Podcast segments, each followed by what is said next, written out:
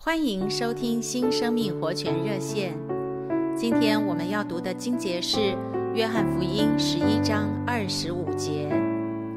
主耶稣说：“我是复活，我是生命。”在《约翰福音》中记载一个人名叫拉撒路。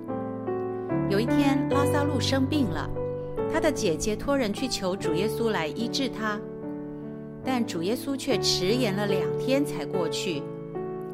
等主耶稣到的时候，拉撒路已经死了四天。为什么主耶稣故意耽搁呢？因为主耶稣要给人看见，他的救恩是叫人复活，而不是得医治。所以他必须等到拉撒路死了，才去救活他。主耶稣来到拉撒路的住处时，拉撒路已经死了。正当所有的人都绝望了，主耶稣却说：“我是复活，我是生命。”他清楚地表示，他自己就是死人所需要的生命和复活。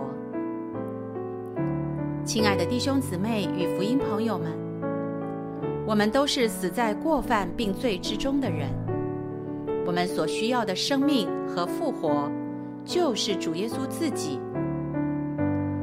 主说：“死人要听见神儿子的声音，听见的人就要活了。”拉撒路听见主说：“拉撒路出来！”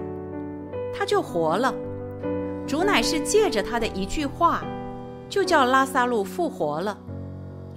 亲爱的弟兄姊妹及朋友，今天无论外面有多少天灾人祸，有多少死因笼罩。